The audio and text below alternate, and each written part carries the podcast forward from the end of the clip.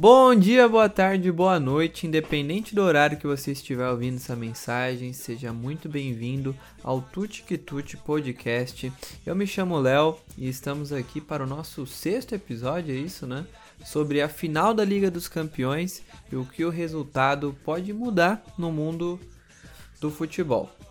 Bom, nosso segundo episódio sobre esportes, né? O primeiro é o episódio 5, onde eu tô destrinchando um pouco essa primeira rodada de playoffs da NBA. Inclusive, se você ainda não ouviu, corre lá para ouvir. Ele foi lançado há pouquíssimos dias.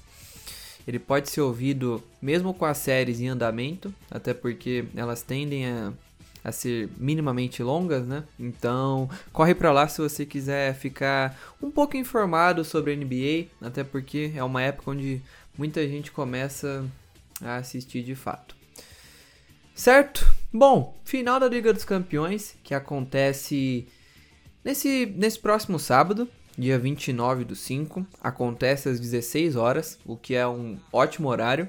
Ela vai acontecer no Estádio do Dragão, em Porto, pelo segundo ano consecutivo. Isso porque a sede teve que ser alterada mais uma vez devido a Covid-19 e tudo mais. Acredito eu que, bom, é o último ano que a gente tem esse tipo de alteração no local da final. Isso porque, bom, a, a vacinação já está aí, a vacina já existe. Lugares como a Europa já estão com a vacinação bem avançada, então creio eu que essa foi a última temporada atípica na Europa. Isso porque os jogos já estão recebendo público parcial e tudo mais. E bom, agora a gente. Sábado de fato acaba a temporada europeia e a partir disso, bom, a gente vai ter um período aí em que os times não vão atuar, não vão treinar e tudo mais. Então, possivelmente quando retornar, a gente já vai estar na normalidade ou muito próximo disso, certo? Um detalhe aqui legal diz respeito à cerimônia de abertura a gente vai ter aqui, aquele DJ, Marshmallow, sabe? Que ele usa uma espécie de, de capacete. Ele vai fazer um espetáculo virtual de mais ou menos 6 minutos, 6 minutos e vai ser patrocinado pela Pepsi. E o que, que isso quer dizer? Isso quer dizer, bom, não sei se quer dizer exatamente isso, mas a Pepsi há alguns anos também é a patrocinadora do show do intervalo do Super Bowl, né? Então talvez eles estejam vendo na Liga dos Campeões que, bom, é um evento enorme, Muitas pessoas estarão conectadas nesse horário. E bom, é a chance de, de colocar a sua marca né, em mais um grande evento esportivo. Acho que nunca algo vai se comparar ao que é o, o show do intervalo do Super Bowl, mas é uma tentativa válida. É legal mudar um pouquinho a coisa, certo? Bom, a final é disputada entre Manchester City e Chelsea, e eles farão a terceira final inglesa da história. Isso porque em 2008 já rolou, o Chelsea também esteve presente e perdeu. Eles jogaram contra o Manchester City, que naquela época era comandado pelo Alex Ferguson, e o jogo terminou em 1 a 1, né, mesmo com com os 90 minutos de prorrogação. O jogo foi disputado lá em Moscou e nos pênaltis de, deu 6 a 5 para o United. Na ocasião, Cristiano Ronaldo ainda atuava pelos Red Devils, vamos falar assim, mas perdeu a cobrança de pênalti, importante mencionar. Mas enfim, o Terry, aquele zagueiro histórico do Chelsea, e o Anelka também não marcaram pelo Chelsea, e essa foi a terceira vez que que o clube levantou a famosa orelhuda. Já em 2018, 19, Liverpool e Tottenham. É, o Liverpool derrotou o Tottenham por 2 a 0 lá no estádio Wanda Metropolitano na Espanha. O jogo acabou no tempo normal, foi 2 a 0 com gols do Salah e do Origi, o atacante belga, e foi o sexto título de Champions do Liverpool. Acredito eu que é o, é o time inglês com, com o maior número de títulos da.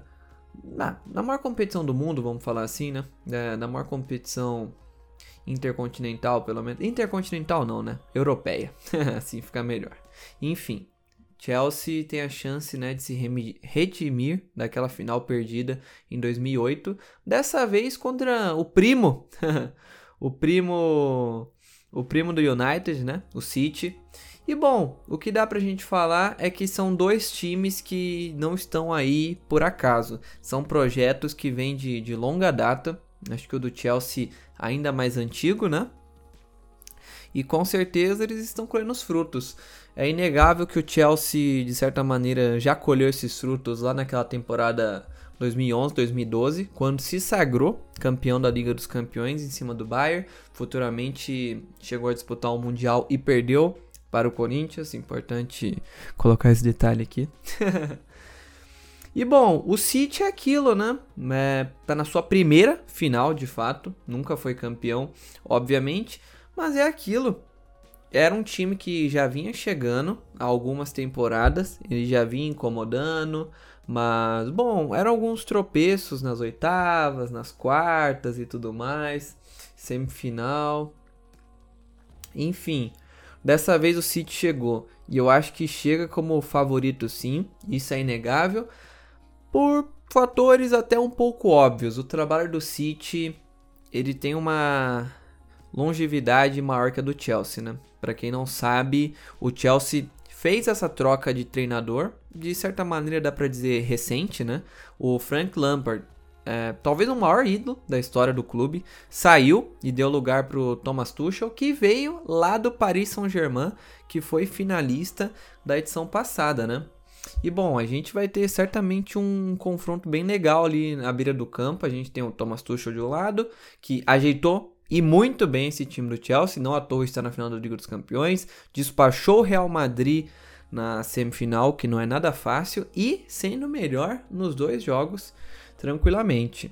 Mas, né, é aquilo, do lado do City a gente tem o Pep Guardiola, que bom, é, talvez quando se aposente, de fato seja colocado como o maior técnico da história do futebol. Talvez nesse momento não seja, talvez não seja, existe discussão se ele é ou não é, mas certamente um top 5, top 3 para ele, acho que de forma até tranquila por tudo que ele já revolucionou no futebol, né? Ao contrário do City, ele sim tem títulos de Liga dos Campeões. Ele ganhou isso pelo, pelo Barcelona. Inclusive, como esquecer daquele Barcelona, né? Acho que, bom, para sempre a gente vai lembrar daquele time.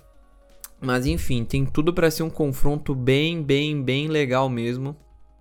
E é aquilo, né? Vale a pena você fazer projetos e tudo mais e saber onde você quer ir, saber onde você precisa atacar no, atacar no mercado, né? As posições que o seu time é carente e tudo mais. E é aquilo, quem investe, investe, investe tanto e consegue seguir um modelo de trabalho duradouro e tudo mais, tende a conquistar as coisas, sabe? Você estando no bolo, certamente uma hora você vai vencer. E isso vale pro Paris Saint-Germain também, que, bom, há alguns tempos já já incomoda na Liga dos Campeões. Ano passado chegou na final e foi uma final disputada contra o Bayern, que, bom, na minha concepção era muito mais time. Talvez o Paris tivesse os dois melhores jogadores daquela final, que eram Neymar e Mbappé. Embora Lewandowski tenha se sagrado como o melhor jogador daquela temporada. Mas o time do Bayern jogava sendo bem melhor, sabe? E foi uma final dura. Inclusive é a tendência das finais, mesmo que a disparidade entre os times seja grande, geralmente é uma final mais pegada e tudo mais, não saem muitos gols, aquela coisa lá, né? Se a gente lembrar do Chelsea quando esteve na final contra o Bayern, foi exatamente isso. Foi um jogo que foi para os pênaltis, também em 1 a 1, assim como foi contra o United em 2008. Certo? Seguindo aqui, eu coloquei um tópico bem legal sobre personagens da final, um de cada de cada lado. Começando aqui pelo City, vamos de Kevin De Bruyne. Kevin De Bruyne, Kevin De Bruyne. Bom, ele é um meia, belga, né? Da ótima geração belga. Ele tem apenas 29 anos. Ele fez, ele tá com 38 jogos nessa temporada até então. Na verdade, acho que ele chega na final com 40. O City enfim, eu estou gravando esse podcast, o City ainda vai fazer alguns joguinhos na temporada, enfim. Ele chega mais ou menos ali na faixa dos 40 jogos e com seus 9 gols, com suas 18 assistências, são números bons, são números bons, não são tão extraordinários.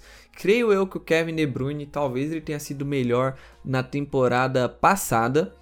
Ele inclusive, não me lembro se ele chegou a quebrar o recorde de assistência na Premier League, mas enfim, se não fez isso, de fato chegou muito perto e tudo mais. E aquilo, é, eu acho que mesmo que o City saia derrotado, o De Bruyne no momento, no momento, ele é o melhor meia que a gente tem no, no futebol mundial. Acho que não é exagero falar isso. Existe discussão? Bom, uh, pode existir, sabe? A gente tem outros nomes bem legais e tudo mais. Por exemplo, o Bruno Fernandes, que chegou impactando no United, mas eu não consigo comparar. Eu acho o De Bruyne muito melhor do que qualquer meia que você venha colocar nessa discussão. E bom, é aquilo, né? Uh, a gente sabe como vencer a Liga dos Campeões pode ser um fator decisivo para de fato conquistar a bola de ouro que é um, é um sonho de, de muitos jogadores e tudo mais, e outros nem tanto. A gente lembra do Neymar, né? Que ele saiu do Barcelona falando sobre isso, que ele queria de fato ser protagonista na França, ser protagonista no Paris, e até agora ele não conseguiu isso, sabe? E o Kevin De Bruyne tem uma chance de ouro. É, é uma temporada típica, a gente sabe, ela foi mais corrida e tudo mais. E sendo bem honesto, mesmo que eu acho que a temporada passada dele é, foi melhor, uh, eu acho que sim, se o, se o City se sagrar campeão, ele tem muitas chances de, de ganhar esse prêmio e seria justo. A gente sabe que Messi e Cristiano Ronaldo, ambos com seus times não tendo temporadas de tanto sucesso, ainda conseguiram números muito expressivos, mas eu acho que seria muito merecido para tudo que o De Bruyne fez e vem fazendo, sabe? É um jogador realmente espetacular e que, né, se torna a cara dessa, dessa geração belga que vem para mais uma tentativa de vencer a Copa do Mundo, ainda em 2022. Né, ele vai chegar ali com 31, 32 anos. Isso porque acho eu que na Copa de 2018 o Hazard ainda chega com status maior, sabe? Naquela Copa a gente ainda falava mais de Hazard e tudo mais. Tem aquele simbolismo que o Hazard usava 10 e tudo mais. Enfim, agora eu acho que de fato o Kevin De Bruyne está consolidado ali como, como a cara dessa geração belga, junto ali de Lukaku, de Courtois, inclusive, né, uma pena que o Hazard tenha caído tanto de produção indo para o Real Madrid e tudo mais. Bom, do lado do Chelsea a gente tem ninguém mais, ninguém menos do que Engolo Kanté, certamente referência na sua posição, o Kanté teve a oportunidade de, na semifinal, enfrentar um dos concorrentes diretos, uh, a melhor jogador daquela posição, que é o Casemiro. Existe essa discussão, essa discussão é muito forte. Às vezes se pergunta, né, quem você preferia ter no seu time. Dá para ter os dois? Dá para ter os dois, mas também é muito legal quando a gente compara, sabe? Obviamente eles têm as suas diferenças. O Kanté é um cara que chega muito mais ao ataque com a bola no chão, é o famoso meio campista box to box, que ele vai de, de área a área e tudo mais. E bom, ele levou a melhor que o Casemiro nesse sentido. E não à toa ele venceu o prêmio de melhor jogador na partida, se eu não me engano, tanto na ida quanto na volta contra o Real Madrid. E é um cara que juro, acho que é impossível você torcer contra o Kanté, sabe? Porque, bom, pelo exemplo de humildade que ele dá e tudo mais, ele é um jogador muito diferente desse estereótipo de jogador de futebol que a gente tem, sabe? Ele ainda tá com seus 30 anos, assim como o De Bruyne é muito essencial para sua seleção, inclusive já foi campeão, não tem esse peso, é, até porque ele joga pela França, que é uma seleção muito mais tradicional do que a Bélgica. E bom, ao lado de Pogba e tudo mais, compõem certamente um dos melhores, um dos melhores, um dos melhores, ops, meio campos ali de, de seleção que a gente tem atualmente. E é um cara que, bom, pelo fato de a gente estar tá falando de um meia e de um, um volante, um meio campista, vão estar tá todo momento ali se batendo é, dentro de campo, então provável que a gente veja esse embate muitas vezes. O que eu gosto de valorizar no Kanté aqui é que desde a chegada do Lampard, quando ele chegou ali atrás e tudo mais, mudou um pouco o jeito dele de jogar. O Kanté sempre foi visto como um, um primeiro volante de fato e tudo mais no Leicester, essas coisas. E com o Lampard parece que ele passou a atacar mais a área adversária e tudo mais. E o Kanté, obviamente, ele não tem a mesma intimidade com a bola no pé que o De Bruyne, por exemplo, mas ele é um cara que ele realmente é uma ameaça quando chega de perto do gol, sabe? Ele tem muita velocidade, ele consegue fazer aquele arremate de primeira. Então é bem legal que foi um jogador que ele não ficou estagnado, sabe? Ele conseguiu passou a se exigir outra coisa dele e ele conseguiu corresponder. É, é, bem legal ver isso, né? Se a gente comparar que o Kanté há, há pouquíssimos anos atrás estava no, no Leicester, né? Foi ele esteve naquela campanha histórica do Leicester, assim como o Mahrez que tá no pelo lado do Manchester City. Então são dois caras ali pra gente ficar de olho. Certamente os caras da final de, de cada time. O De Bruyne, obviamente, com mais capacidade de fazer um gol. Mas, bom, o Kanté, digamos assim, ele salva muitas bolas que seriam gols pro adversário. Então é igualmente importante, dá pra gente afirmar isso. Além disso, é claro, sempre legal a gente ver tantos brasileiros na final. A gente tem pelo lado do City uma maioria, né? A gente tem o Ederson, que é um goleiro que, bom, já é muito consolidado na Europa, já é muito consolidado na seleção. Ele é aquele goleiro número 2 e que, no meu ponto de vista, teve uma temporada melhor que a do Alisson, que é considerado por muitos o goleiro titular do Brasil. A gente sabe muito do que aconteceu para o Alisson ter uma temporada tão abaixo. É, enfim, morte do pai, enfim, não foi uma, uma época fácil para ele. E bom, o Ederson certamente, sem sombra de dúvidas, é o goleiro no mundo, no mundo, dá para afirmar isso, que mais tem intimidade com a bola no pé. Ele é basicamente um jogador de linha atuando no gol. Inclusive, se vocês lembrarem, um dos gols do City contra o Paris Saint-Germain, sai de um não dá nem para falar um chutão, né? É realmente um passe do Ederson pro Zinchenko que cruza para trás, De Bruyne chuta, a zaga bloqueia e o Marrez conclui. Então é um goleiro muito confiável e detalhe, é de Osasco, Osasco, essa, essa saudosa cidade, sempre bem legal ver representantes da, da cidade. Bom, em, independente do âmbito, né? Em, em eventos tão, tão grandiosos. A gente tem o Fernandinho também, que é um cara que divide opiniões, vamos dizer assim.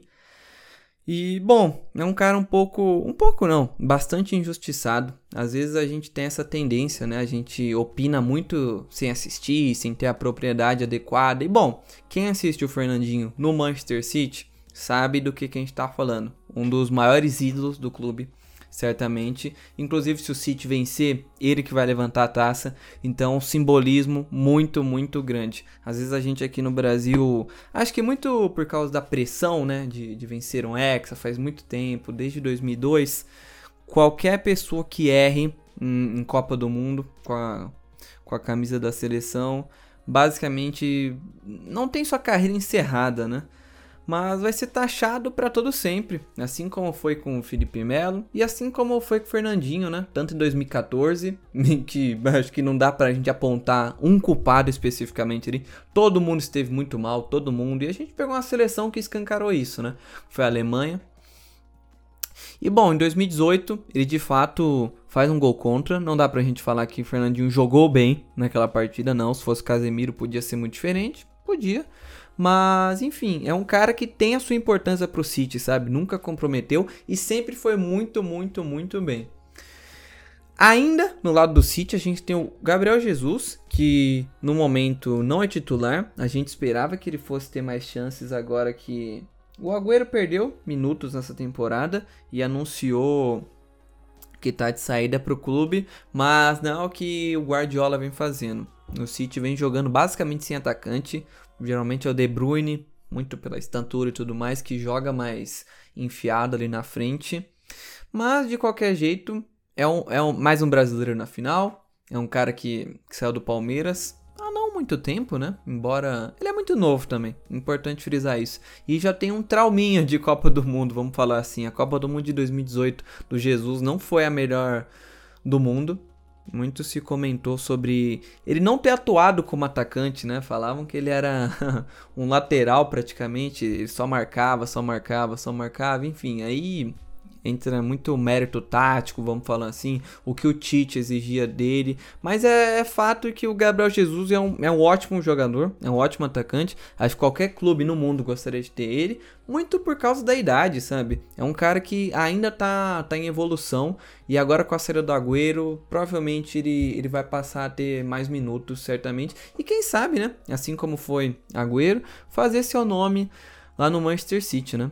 Bom, Agora, pelo lado do Chelsea, a gente tem o Thiago Silva, zagueiro que, assim como o Fernandinho, é um pouco taxado aqui no nosso país e tudo mais, por algumas cenas que ele protagonizou na, na seleção, Bom, ele não teve falhas, falhas, falhas em Copa do Mundo, nem nada que eu esteja me lembrando.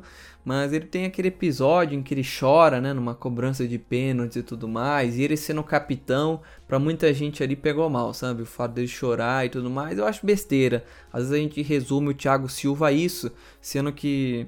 Hoje ele não é mais, mas por muito tempo ele foi um zagueiro top na Europa. Um top 5, top 3, certamente. Hoje mesmo ele não estando nessa prateleira, ele ainda é muito bom, é muito bom. E eu vou voltar para falar do Thiago Silva e dos erros que o Paris Saint-Germain né, vem cometendo daqui a pouquinho, daqui a pouquinho, tá? Mas Thiago Silva, ele também tá lá. E claro, né, a gente faz uma menção aqui aos ítalos brasileiros que estão nessa final. O que é um ítalo brasileiro? Ítalo italiano, brasileiro, brasileiro, obviamente, Jorginho e Emerson Palmieri, ambos do lado do Chelsea. Eles nasceram no Brasil e buscaram é, se naturalizar italiano. Eles atuam pela seleção italiana, principalmente o Jorginho. Ele é titular absoluto, absoluto tanto do Chelsea como da seleção italiana. E bom, são dois caras que vão estar ali e tudo mais, e é sempre bem legal ver isso, sabe? São, a gente falou aqui seis nomes, seis nomes que vieram do nosso país e vão estar no, no jogo mais importante do futebol mundial, sabe? É bem empolgante ver isso. E alguns como protagonistas, pô, o Ederson é goleiro do Manchester City, a gente sabe a importância que ele tem na saída de bola. O Fernandinho pode ser o cara a levantar a taça, por que não? O Thiago Silva trouxe aquela consistência, né, que o Chelsea tanto precisava. Vinha de um período muito inseguro ali na zaga. Então, dá para dizer que de certa maneira, bom, eles, eles têm a sua importância em cada time, né?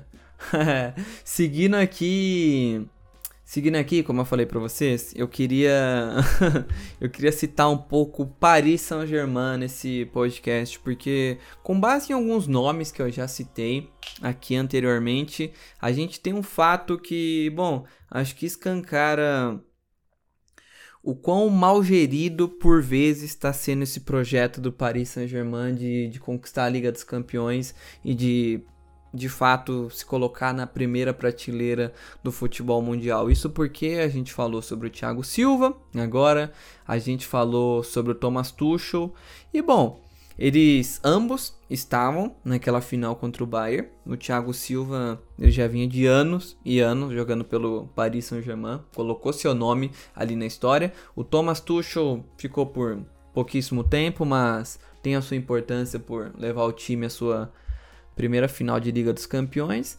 E é aquilo, sabe? É, em relação a técnico, Paris resolveu apostar no Pochettino. E gosto, gosto muito do Pochettino. Isso porque eu tenho bastante carinho pelo Tottenham e ele foi um cara que, bom, não conseguiu conquistar nada por lá, nada de expressão.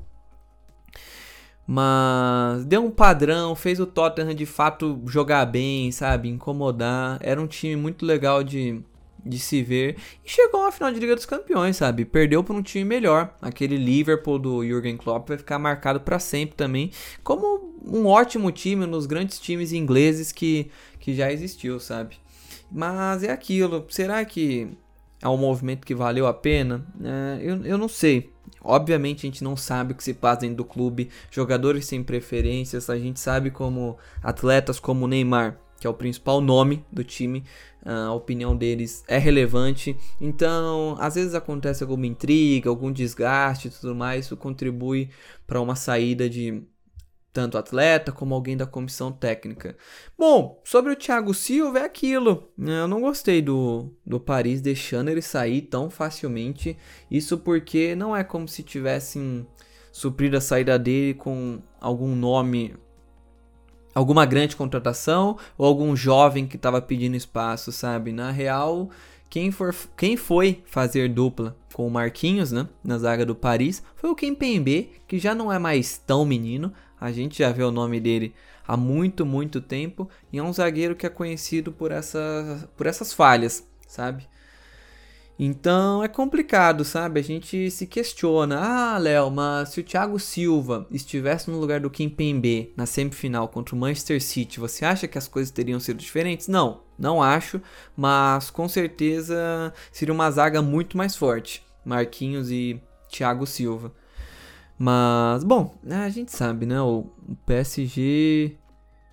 Bom, ele não dá a importância que deveria pro setor defensivo. É um time que sofre com zagueiro, sofre com lateral. Felizmente encontrou um goleiro agora, né? O Keylor Navas, que também é absoluto na sua posição, mas faz a gente se questionar, sabe, sobre esse projeto do, do Paris e aquilo, né? Ah, as duas pessoas que eles deixaram sair estão agora na final da Liga dos Campeões e podem ser, ser campeões, por que não? Inclusive, bom, Thiago Silva é um multicampeão no futebol europeu, mas não tem esse título, assim como o Fernandinho. Inclusive, voltando a, a colocar a discussão nos dois, eu acho que pode ser.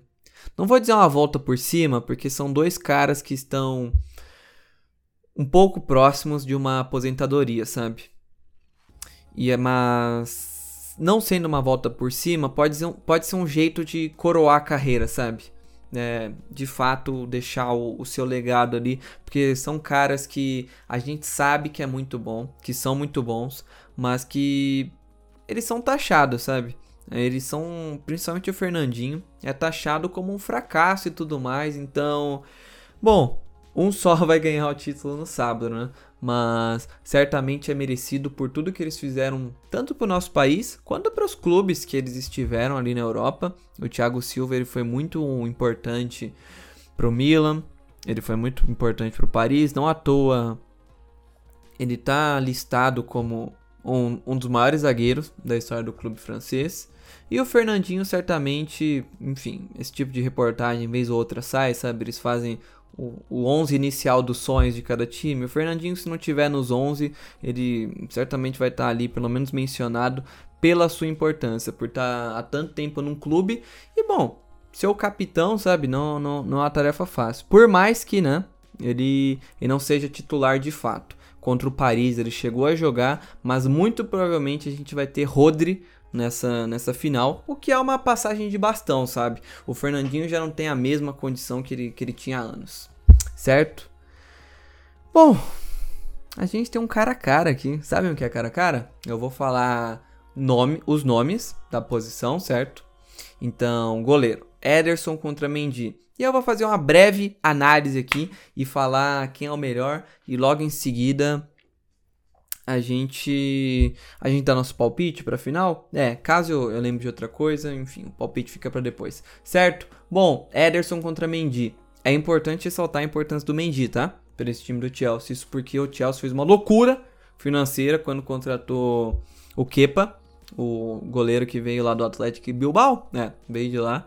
E bom, sabe, o Kepa não foi isso que a gente pensava. Ele é óbvio, quando você faz uma contratação de alguém da posição e ela é a contratação mais cara da história, tem muita pressão e o Kepa não correspondeu de jeito nenhum. Ele tem falhas, inclusive ele falhou recentemente quando o Chelsea poupando jogadores, dando minutos para os famosos bancários. O Kepa atuou e não foi bem, sabe? Inclusive eu, eu acho que o Chelsea deve estar tá louco para conseguir vender ele, ou no mínimo emprestar, sei lá, qualquer coisa.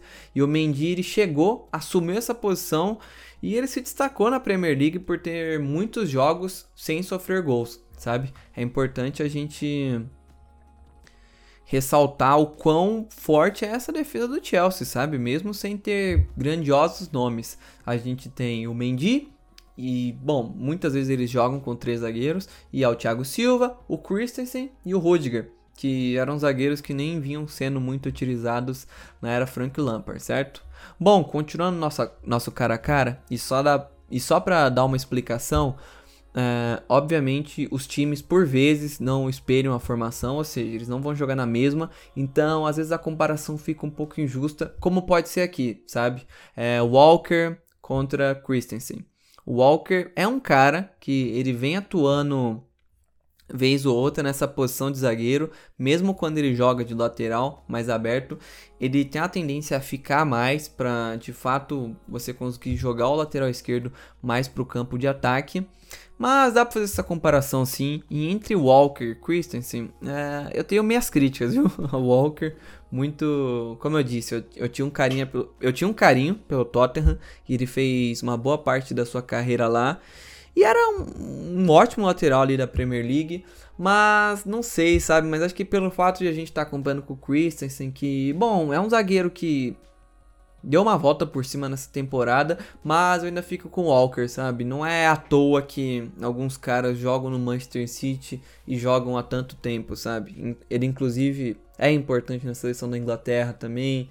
Agora, passando esse bastão pro Alexander Arnold, né, na posição, isso é indiscutível, mas aqui eu ainda fico com com Walker, viu? Inclusive, acabei de lembrar que não deu opinião no goleiro, mas eu fico com o Ederson também por tá mostrando esse alto nível que o Mendy mostrou há mais tempo. O Mendy já vinha se destacando lá na França, se eu não me engano, mas eu ainda fico com o Ederson, principalmente como ele é influente no ataque do Manchester City, mesmo sendo goleiro, tá? Então, no momento, 2 a 0 pro Manchester.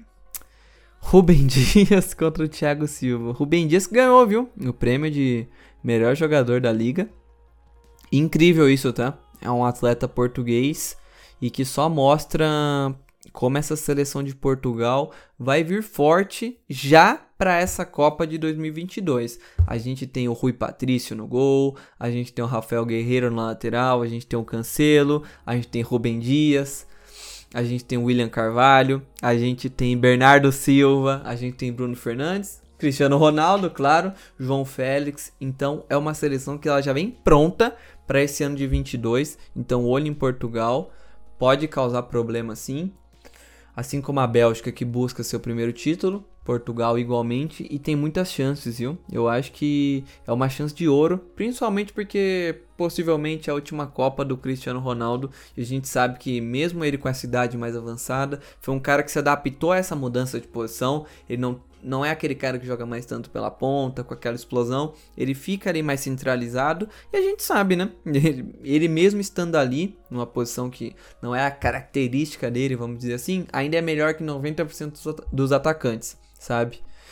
E bom, é, eu elogiei muito o Thiago Silva antes desse podcast. Talvez se a gente pudesse pegar um Thiago Silva de anos atrás, ficaria com ele. Acho que até facilmente. Mas o que o Rubem Dias fez nessa temporada foi monstruoso, sabe? E pouco comentado. Isso que é engraçado. Foi uma aquisição que veio ali do Benfica. E bom, não é surpresa que o Benfica sempre revela ótimos jogadores, né? E de fato deu aquele trouxe aquele, aquele zagueiro que o City precisava. Embora já tivesse alguns zagueiros no elenco que me agradam bastante, como o próprio Laporte e o Eric Garcia. Mas aqui eu vou, vou ter que ficar com o Rubem Dias também. 3 a 0 Manchester City. Bom, Stones contra Rudiger. Uh, Stones, o zagueiro inglês, né? Contra o Rudiger, esse zagueiro alemão que foi titular, né, em boa parte daquela Copa de 2018 era um cara que, assim como Christensen, estava deixado de lado pelo Lampard. E bom, ressurgiu com Thomas Tuchel e tudo mais. Ele joga um pouco mais aberto ali, geralmente pela esquerda. E olha, uh, assim, acho que não são zagueiros dos sonhos de, de qualquer um. Mas eu acho que eu fico com o Rudiger, sabia? Acho que muito pelo que ele conseguiu, sabe? Essa volta por cima. Stones até é um zagueiro talvez mais consistente e tudo mais, mas vez ou outra ele aparecia muitas vezes no banco, muitas vezes machucado e tudo mais. E não sei, sabe? É bem apertado, mas eu fico com o Rudiger, porque eu acho que os, os melhores momentos dele foram, melhor, foram melhores que os melhores momentos do, do Stones.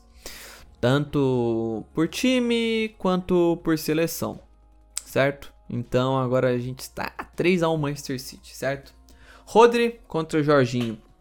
Os dois primeiros volantes, né? Rodri esse volante espanhol. Muito bom, muito bom mesmo. Ele, bom, ele faz aquilo que esse, esse meio-campista moderno tem que fazer, sabe? Ele marca e sabe jogar. Ele tem ele tem uma boa estatura, ele tem um bom corpo, o que permite que ele seja uma ameaça na bola aérea. Ele consegue chegar bem na, na área adversária. E a gente tem o Jorginho, o ítalo brasileiro que, bom, ele foi muito bem no Napoli. Ele chegou badalado no Chelsea, porque quem trouxe ele foi o, o Sarri, o técnico que veio justamente do Napoli, trouxe ele junto, mas não sei se vocês vão lembrar, mas assim que o Lampard chegou no time, o Jorginho perdeu espaço completamente, simplesmente não era relacionado. O nome dele, inclusive, já aparecia muitas vezes fora do Chelsea, e é mais um desses caras que ressurgiu com o Tuchel, entende? E é bem interessante ver isso. Inclusive, aproveitando essa deixa de transição de Lampard para Tuchel, dá pra gente fazer esse paralelo no Brasil, né? Porque o time com o Lampard, honestamente, não, não jogava mal, nada do tipo. Inclusive, ele teve muitas dificuldades para montar o 11 inicial, porque o Chelsea estava na época com aquele transfer ban, ou seja, não podia contratar por duas janelas de transferência. Depois eles recorreram e acabou virando só uma. E, bom, ele teve que lançar muitos jovens jogadores e tudo mais. E, bom, o Chelsea conseguia muitas vezes ter dominar partidas e tudo mais, mas sempre tinha dificuldade em vencer, em fazer um gol. E isso faz com que eu me lembre bastante do que são os trabalhos do Diniz, que também é um técnico não tão novo, mas ainda de certa maneira novato aqui no Brasil. Que bom, ele sempre consegue montar bons times, os times dele sempre passam por ótimos momentos, como foi o Atlético Paranaense e o São Paulo, mas sempre falta aquilo, sabe? Digamos que falta empurrar a bola pro gol, vamos falar assim. E aquilo, tanto o Thiago Nunes, que assumiu o trabalho dele no, no Atlético Paranaense, quanto o Crespo, que assumiu no São Paulo, eles foram campeões logo em seguida, sabe? Então acho que é inegável que tanto o Lampard contra, quanto o Diniz, eles têm um mérito nesses trabalhos, sabe? É uma, é uma semelhança que ela existe na Europa também, sabe? Os técnicos, bom, eles precisam de ajuda, obviamente, a gente não dá para exigir aquela coisa. O mínimo que a gente tem que ter é a paciência. Certo? Então, voltando para Jorginho e Rodri. O Jorginho que tem grandes chances de, de fazer gol nessa final, porque ele é o batedor do Chelsea. Ele inclusive bate muito bem mas recentemente ele vem perdendo alguns pênaltis que ele não costuma perder, enfim. Mas certamente tem uma batida até um pouco diferente, ele dá aquele pulinho assim nos moldes do, do Bruno Fernandes. E bom, é, eu acho que eu vou de Rodri aqui. Eu gosto bastante do Jorginho também. Acho que é um cara muito útil, é um cara bem moderno, vamos falar assim, mas eu gosto mais do Rodri. Eu acho que ele entende melhor os fundamentos da posição. Ele, ele marca melhor, ele tem um passe um pouco mais refinado, sabe? E, bom, ele é uma ameaça na bola aérea, então eu acho que eu fico com o Rodri e tudo mais, muito pela consistência dele. O Jorginho, ele é sim um ótimo jogador. Eu acho que o Lampard estava errado em deixar ele tão de lado no Chelsea, mas deve ter tido seus motivos também, sabe? Não, não, não vinha desempenhando bem nos treinamentos e tudo mais. Então eu acabo ficando com o Rodri por eu achar que ele é mais consistente há mais tempo, entende? Bom, lateral esquerda. Aqui, os alas, né? Importante frisar que esse. Esse cara a cara que eu estou fazendo. Hum, a gente não tá. A gente tá tentando adequar as formações de cada time, tá? Então, lateral ala, esquerdo, a gente tem o Chilwell pelo lado do Chelsea E aquela incógnita, quem que vai jogar? Cancelo ou Zinchenko? Eu vou apostar no Zinchenko, porque ele, ele jogou a segunda semifinal contra, contra o Paris e tudo mais. É um lateral esquerdo que ele consegue dar aquela profundidade que o Cancelo não consegue por um motivo óbvio. O Cancelo é lateral direito, mas ele vem desempenhando essa função na esquerda. Ele traz um diferencial, né? Um destro ele geralmente não vai muito para linha de fundo, ele tem que trazer mais para o meio, ele tem uma batida melhor para o gol, mas eu vou fazer a comparação aqui Zinchenko, tá? Zinchenko e Tewell. O Zinchenko, inclusive, é um cara que eu sempre gostei bastante, e eu sempre me questionava por que ele não jogava mais no time, sabe? Ele sempre foi um reserva imediato, mas aparentemente sempre que entrava, entrava bem, sempre trazendo muita energia e bastante efetividade. O Tio é um cara que, que veio do Leicester, veio com, com alto custo, mas de certa maneira correspondeu. Correspondeu sim, dá pra afirmar isso. Ele é o unanimidade nessa posição lá no clube londrino. E assim, eu acho que eu fico com o Tio aqui. Até porque, pelo fato da gente estar tá falando de alguém que foi titular durante a temporada inteira, o Zinchenko, ele é sim bom. Ele é um ótimo lateral esquerdo para Inclusive, eles seriam uma ótima opção para o Paris Saint-Germain, por exemplo, que vive com laterais medianos para ruins. O Zinchenko seria uma boa aposta, sabe? Porque é um cara que pede passagem de certa maneira no City, mas, né, sempre se presta esse papel de reserva imediato, embora na final ele possa iniciar como titular. Isso porque o Mendy também não deu aquela emplacada que que a gente esperava, né? Então eu fico com o Tio aqui, até porque eu gosto bastante dele apoiando lá no, no ataque e tudo mais. Ele chegou a fazer um gol que estava impedido na final da, da Copa da Liga, não sei o que que era, foi a final Chelsea-Leicester, mas enfim, o gol tava, tava ilegal. É, então eu fico com o Tio aqui também. Daqui a pouco eu volto a contagem pra gente saber quanto que tá nesse cara a cara. Seguindo, eu, e eu acho que a comparação mais absurda, vamos dizer assim, Marres contra Aspiricueta. Obviamente, são jogadores que não são da mesma posição, mas o Chelsea vem fazendo isso.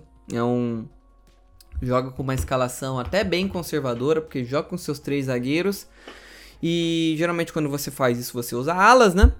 Mas o Aspiricueta ele nunca foi muito conhecido por esse ímpeto ofensivo. Ele sempre foi um lateral mais defensivo, assim como é o Walker no City. Então, bom, aqui é algo cruel, mas mesmo com as diferenças, ainda fico com o Marres com certa tranquilidade. É um cara que eu gosto muito. Gostava dele nos tempos de Leicester. Gosto de tudo que ele já fez no Manchester City, mas queria ver ele mais decisivo e ele foi. Ele foi nas semifinais contra Paris, ele fez gol tanto na ida quanto na volta. É um cara muito, muito perigoso mesmo. Talvez seja uma das das pernas esquerdas mais talentosas que a gente tem hoje em dia. É muito problemático você ficar no um contra um contra o Marres. Ele é um cara que ele pode levar para linha de fundo, ele pode trazer para o meio. É um cara que ele pode recuar um pouco mais para armar o time. Não se limita a simplesmente estar tá pisando na lateral do campo. E é um cara que eu gosto muito, gosto muito mesmo. Baita achado do City, né? Um típico jogador do Manchester City. Aquele ponta que, enfim, tem que ser muito rápido, tem que saber finalizar. Mas fica aqui meu.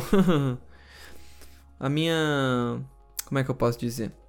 A minha salva de palmas para o Aspilicueta, porque é um cara bem valioso para esse time do Chelsea, tá? Ele chegou ali assim que o Chelsea venceu a Liga dos Campeões e, bom, se mantém no time desde então. É e não é à toa, né? Ele, ele tem uma importância muito grande, capitão e tudo mais, sabe? Dispensa comentários. É sim um ótimo jogador. É que realmente co é, comparar com o Marrez chega a ser injusto, com base no que ele tá fazendo nessa temporada. Ai, que essa pegada. Gundogan contra Kanté. Gundogan que talvez tenha tido sua melhor temporada, talvez a sua temporada mais artilheira, certamente. É um cara que ninguém esperava muito isso, né? já que o City não vem jogando com essa referência no ataque, o Gundogan muitas vezes ele entra preenchendo esse espaço e ele marcou muitos gols ao longo da temporada e tudo mais. Assim como o Kanté, muito completo, defende bem, ataca bem, mas eu acho que aqui é inegável que a gente tem que ficar com o Kanté por ser referência na posição, sabe? Ele não marcou tantos gols quanto o Gundogan, nem um terço disso. Mas o que esse cara desarma, o que esse cara inicia de contra-ataque pelo Chelsea, sabe? E eu acho que é aquilo. Quem ia sentir mais falta caso a gente tivesse que retirar esses jogadores do seu time? O City do Gundogan ou o Chelsea do Kanté? Eu acho que Acho não, tenho certeza. O Chelsea do Kanté, ele é um cara único e é um cara que, se possível, não deveria sair do time nunca. O Chelsea deveria estipular a maior multa do mundo, porque é um cara que você não pode perder. É um cara único e que tem muito a agregar ainda para esse time. Seguindo, uh, então fico com o Kanté. Seguindo, Foden, Phil Foden contra Mount, Mason Mount. Duas joias inglesas, ambos muito novos. O Mount foi uma grata surpresa que teve que ser utilizada pelo Chelsea. Como eu disse, eles tiveram aquele lance de transfer ban, onde eles não podiam contratar nem nada do tipo. Então ele surgiu com alguns outros meninos, como o Tammy Abraham, no ataque e tudo mais, e tudo mais. Mas ele foi o cara que realmente ficou e que vem mais chamando a atenção do meio para frente nesse time do Chelsea. Ele vem resolvendo jogos, ele vem marcando gols. É um cara que eu gosto muito, que bate falta, que é um bom cobrador de pênaltis. O Phil Foden eu também gosto bastante, mas vocês vão se lembrar que na semifinal contra o Paris ele perdeu duas ou três chances ali bem de frente com Navas que podiam deixar o jogo mais tranquilo, sabe? Eles são jogadores com características semelhantes. Acho que o Foden ele é ainda mais explosivo. É um cara que a gente consegue ver atuando mais ali próximo à lateral do campo, indo pro fundo e tudo mais. O Mount tem mais essa característica de 10, mas eu acho que ele chuta melhor, eu acho que ele consegue achar passes melhor do que o Phil Foden. Então fico com o Mason Mount, mas é aquilo, são, jo são joias, são jogadores, são diamantes brutos joias brutas, vamos dizer assim, que precisam ser lapidados. E é aquilo, quem for lapidado melhor, talvez ao fim da carreira realmente seja considerado melhor. O Foden é inegável que ele tem essa vantagem porque está sendo treinado pelo Guardiola, está aprendendo muito, muito, muito mesmo. Mas são dois ótimos jogadores para a gente ficar de olho. Mas ainda fico com o Mount. Uh, a próxima, e, e também é fácil, Kevin De Bruyne contra o Kai Havertz. Bélgica contra a Alemanha. O Kai Havertz seria. Bom, é difícil que um jogador ele venha para uma primeira temporada no seu clube e já esteja na final da Liga dos Campeões. Quem viu ele no Bayer Leverkusen sabe que a gente está diante de um jogador que assim, assim como os que eu citei anteriormente, é uma joia bruta que precisa ser lapidada, está sendo lapidada e ele tem um potencial para se tornar um monstro mesmo, sabe? Ser a cara da Alemanha nos próximos anos. É um cara muito interessante porque ele propriamente é um meia, vamos dizer assim, mas em muitos jogos do Leverkusen ele atuou ali encabeçando a área, sabe? Sendo um 9 de fato, assim como o De Bruyne vem fazendo. É um cara que, bom, muito por causa da sua estatura e tudo mais, ele não é tão forte quanto o belga, mas enfim, ainda é muito novo, ainda vai melhorar muito nesses aspectos, mas já é bem assustador, dá pra dizer assim, o que ele vem fazendo em campo, sabe? Ele ainda perde alguns gols, ele ainda tem aquela tomada de decisão errada por vezes, mas é um cara que vai evoluir muito, muito, muito. Obviamente o Chelsea não pretende se desfazer dele tão cedo, porque é um jovem, é uma aposta, mas é aquilo. A gente está falando de possivelmente comparar Kai Havertz, essa joia alemã, contra o possível vencedor da bola de ouro, que é o De Bruyne. Então acho que aqui fica injusto, sabe? A gente tá falando do melhor meia contra um dos caras que pode vir a se tornar um dos melhores na sua posição.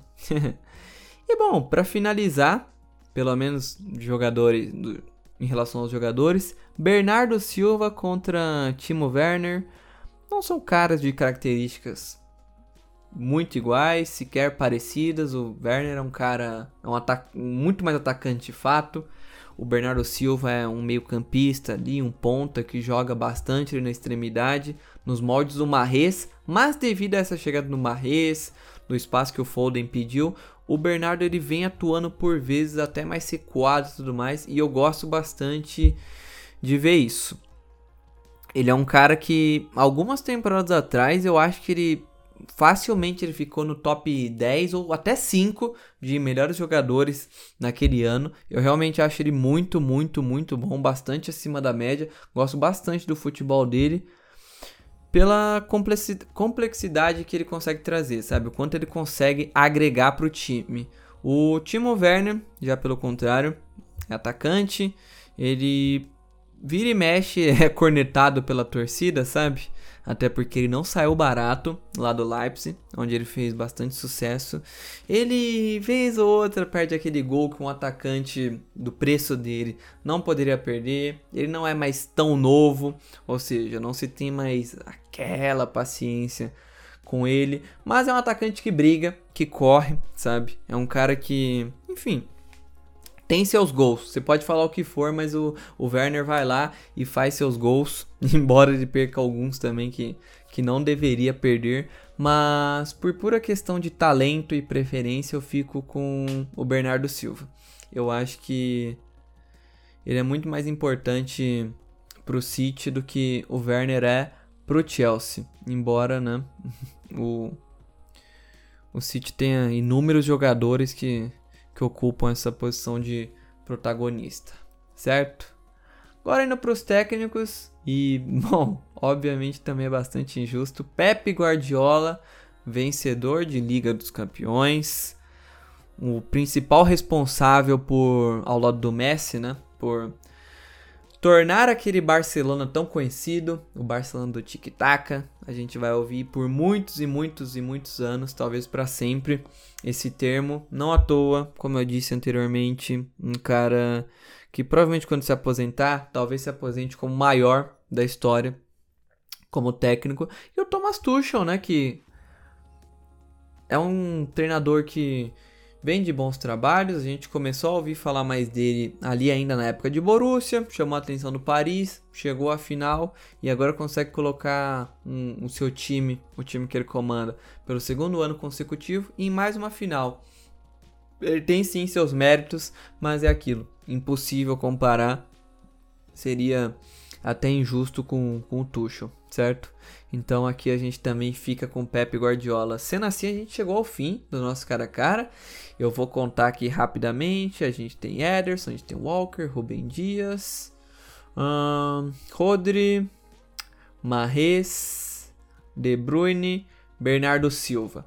Ou seja, dos 11 jogadores em campo, a gente escolheu 7 do lado do Manchester City. A gente acabou escolhendo 4 do Chelsea. Mais o treinador do, do Manchester City, Pep Guardiola, ou seja, de 12, o Manchester City levou 8, o que eu acho bem compreensível. Existe discussão em uma coisa ou outra ali, mas eu acho que isso só reforça o quão favorito o City é, e acho que isso é um fato. É inegável fugir disso, até pela longevidade do, do trabalho. City tá martelando aí há mais tempo, sabe? O Tuchel chegou para arrumar a casa e, bom, ganhou essa... Ganhou não, né? Conquistou essa, essa ida à final da, da Liga dos Campeões. E é aquilo, gente. A gente chega ao fim de, de mais um podcast. Mas, mas, antes que me cobrem, antes que me cobrem, vou dar meu palpite? Vou dar meu palpite. Eu acho que. Tá com cara de City, viu? nesses nesse ano de pandemia algumas coisas estranhas vêm acontecendo, né? Alguns times vêm saindo da seca em alguns lugares do mundo e tudo mais. E eu acho que é um momento pro City de fato conquistar isso e consolidar, sabe? Ser campeão da dos Campeões, tirar esse peso e quem sabe não, não começar até uma hegemonia no futebol mundial. Até porque a gente vive nessa expectativa do Messi sair do Barcelona e o City já foi um destino muito comentado, enfim, é um time que consegue atrair muitos jogadores pelo talento dos jogadores que tem e pelo técnico. Quem não quer trabalhar com o Pep Guardiola? Então eu acho que o City leva essa final, leva de 2 a 1, não acho que vai ser fácil. É importante ressaltar o quão bem essa defesa do Chelsea foi na temporada, principalmente desde a chegada do Thomas Tuchel. Importante falar também que não se esqueçam, o título do podcast, né? O que essa final muda no mundo do futebol. Acho que simplesmente reafirma o fato de como é importante você dar início a projetos e seguir ele até o fim. Não ficar mudando de, de vertentes é, em tão pouco tempo, sabe? Acho que isso é um erro que o Paris faz por vezes. Não prioriza as posições que deveria priorizar. Não sabe muito bem o que quer, principalmente em relação a comando técnico por vezes. E, bom, é aquilo. Inclusive é uma final que premia o futebol inglês. Acho que, inegavelmente, é o, é o melhor futebol e o mais competitivo do mundo, de longe. Nenhuma liga se equipara à Premier League. Uh, até em termos de, de equilíbrio, existe o lance das cotas de TV, né? Elas serem bem divididas entre os times. Isso faz com que, bom, todo time da Premier League é problemático. Obviamente, sempre que City, sempre que Chelsea entram em campo, eles na maioria das vezes eles serão favoritos contra qualquer time. Mas é uma liga muito equilibrada. É aquilo, né? Que bom que a gente tá vendo ela ser reconhecida. É, eu gostaria muito de ver alguns jogadores, como por exemplo o Neymar, acho que é o melhor exemplo, porque, bom, ele joga na França, é, com todo respeito à Ligue 1, mas eu acho que ele, ele poderia aprender muito mais. A nossa seleção brasileira, nossa seleção brasileira poderia ganhar muito mais com ele na Inglaterra, mas é a opção que ele fez, né? Enfim, uh, Paris Saint-Germain, quem sabe um dia ele não consiga. Uh, talvez seja frustrante ver o Kevin De Bruyne vencendo, sabe? Mas é aquilo os times que merecem estão sendo premiados. Os times que começaram os projetos lá atrás estão colhendo seus frutos. E é isso, gente. Espero que todo mundo possa acompanhar essa Liga dos Campeões em casa, por favor. Nada de bar. Bem seguros que a gente possa ter uma final bem disputada, uma final bem legal. A gente sabe que por vezes é um pouco chata, um pouco truncada demais, até por se tratar de dois times do mesmo país, existe aquela rivalidade, mas espero que seja muito legal. Os elementos estão aí, tem tudo para ser bastante divertido. Então é isso, gente. É... Não se esqueçam daquele meu dilema: bebam água, comam frutas, amem os animais e tenham empatia. Por favor. Até mais.